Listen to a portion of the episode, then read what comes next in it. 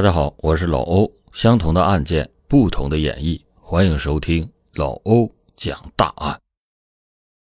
二零一五年的一天，植物人林英英终于彻底的清醒了过来。她能醒过来，她的男友刘凤和绝对是大功臣。在她病重期间，刘凤和没日没夜的守在她身边，还凑到了二十万给她看病。正是因为有了刘凤和的照顾。他这才能够好起来。然而，当林英英好起来之后，却直接要报警抓刘凤和。那么，这个刘凤和究竟做了什么，竟然让女友不顾恩情，铁了心的要送他蹲大牢呢？欢迎您继续收听老欧讲大案。二零一四年九月二十九日的深夜，刘凤和抱着头部血淋淋的林英英。赶到了医院，他一边跑一边向医生求救，医生也被眼前的场景吓了一跳，急忙把林英英放到了担架上。随后，手术室的灯光亮了起来。手术室的灯一直亮了一天一夜，医生这才疲惫地走了出来。医生刚出来，刘凤和就焦急地凑上前去问：“医生，我的女朋友怎么样了？”啊。性命是保住了，但可能是一辈子都醒不过来了。医生的这番话无疑是宣判林英英成了一个植物人。刘凤和听到消息以后，当即的愣在了原地。正巧此时，林英英的父母也接到消息赶了过来，得知到女儿成了植物人之后，两口子立即的嚎啕大哭。冷静下来后，他们追问刘凤和。林英英变成这样的原因，面对着再正常不过的询问，刘凤和却突然的紧张起来，回答也变得支支吾吾。他说：“蛋糕店太滑，英英不小心滑倒了。”听见这话的医生怪异的看了刘凤和一眼。经过他的检查，林英英除了脑部，身体上并没有其他的伤痕，这并不符合摔倒的特征。不过，为了少惹麻烦，医生选择了闭口不言。接下来就商讨起了如何照顾林英英的问题。一般来说，女朋友成了植物人，男友大多都选择了分手，把女友交给他的父母照顾。但是在刘凤和这里，情况却反了过来。当时林英英的父母工作很忙，母亲肚子里还有一个小生命。他们根本就无法照顾一个植物人。刘凤和得知到情况以后，全权的就接过了照顾林英英的重担。但是照顾病人那可不轻松，他面临的第一个难题就是巨额的医疗费。为此，他求自己的哥哥借来了七万块钱，又求到了认识的朋友身上借到了十三万元。这二十万虽然是一笔巨款，但是医院。无疑是个吞金兽，很快这二十万就所剩无几，而林英英的情况却丝毫没有好转。刘凤和就咬咬牙，直接就将自己与林英英合伙开的蛋糕店给卖了出去，用这些钱维持林英英的生命。除了往林英英的身上砸钱之外，刘凤和更是一天二十四小时的陪在林英英的身边。为他清理排泄物、擦洗身子、做饭、洗衣服等等。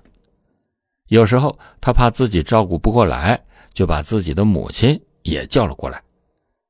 在刘凤和的悉心照料下，林英英仅仅用了三个月就苏醒了过来。不过此时的林英英只有眼球能动，意识也是时而清醒，时而糊涂。但是林英英的苏醒。意味着刘凤和需要更多的钱为他医治，这一下可把刘凤和给愁坏了。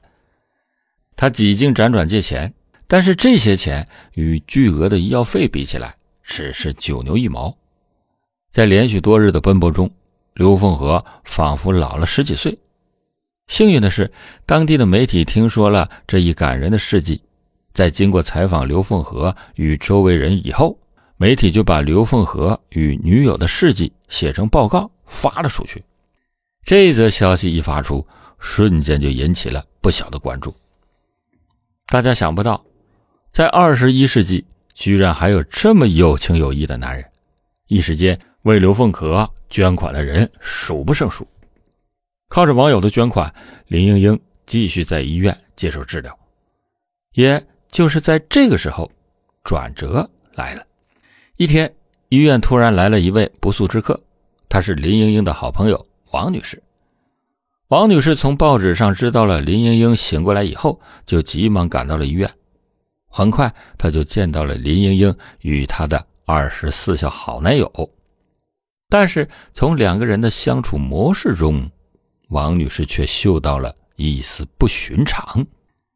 据她观察，刘凤和虽然看起来对林英英无微不至，但每当他靠近林英英的时候，林英英的眼神里就会流露出惊恐。这可不是对待好男友应该有的表情。突然，他就想到了林英英之前说过的一番话。林英英说过：“每当我不顺着刘凤和的意，他就打我。”刚开始听到这番话，王女士并没有在意。要知道，林英英与刘凤和对外表现出的感情非常好，她下意识的就认为林英英说的“打”就是小两口之间的情趣但是此刻再想到这句话，她就发现并不是这么回事于是，王女士故意的支开了刘凤和，准备一探究竟。刘凤和离开以后。王女士对林英英说道：“你的伤是不是刘凤和打的？如果是，你就眨一下眼睛；不是，就眨两下。”说完以后，王女士紧紧的就盯着林英英的眼睛，结果她根本就没有眨眼睛，而是将眼球拼命的向左右滑动。林英英这一举动既没有回答是，也没有回答不是，王女士心有所感。她立即的扭头，就发现刘凤和不知道什么时候已经回到了病房，正目不转睛的盯着林莹莹，而林莹莹则再次露出了惊恐的表情。看到这一幕，王女士的心中怀疑更甚。而经过刚刚的一遭，刘凤和对王女士十分的不满，直接就下了逐客令。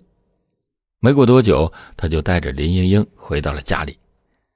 等到王女士下一次再去医院的时候，却没看到林莹莹的时候，他立即意识到大事不好。他急忙找到了林英英的父母，并且对二老说出了自己的猜测。林英英的父母听完以后，顿时大惊失色。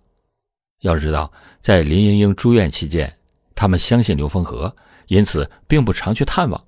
但如果事实真的如王女士所说，他们就将女儿交给了一只豺狼。想到这里，二老再也坐不住了，急忙跑到了刘凤和的家。刚来到门口，他们就听到房间里边有争吵声，还时常有东西砸到地上的碰撞声。两个人立即的敲门，进入房间以后，刘凤和表现的十分正常，但是家中的环境却让二老皱起了眉头。屋子里边乱糟糟的。还弥漫着一股恶臭味，地上到处是破碎的物体，还有数不清的烟头。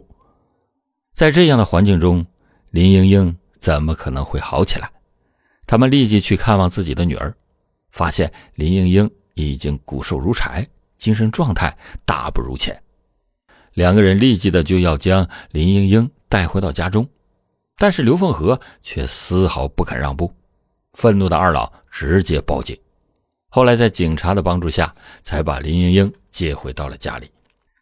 父母把林英英接回到家里以后，细心的照料，她的状态以肉眼可见的速度好转。有一天，林母正在给林英英擦洗身体，林英英突然开口了，说了一个“打”字。一开始，林母并没有听清楚林英英说了什么，只是因为林英英开口而感到欣喜。她急忙的把林父叫了出来，接着林英英再次吃力的开口：“打我！”这一下林父林母可听清楚了，再联想到王女士的猜测，两个人哪还能想不明白？他们就立即的报了警。但当警察赶到刘凤和的家中以后，却发现这里早已经是人去楼空。经过询问，他们得知到林英英在被接回家的第二天，刘凤和就谎称自己要外出打工，离开了这里。而另一边的林英英终于将全部的事情说了出来。原来，刘凤和家暴她已经是家常便饭，但是每次家暴完，刘凤和都会声泪俱下的道歉。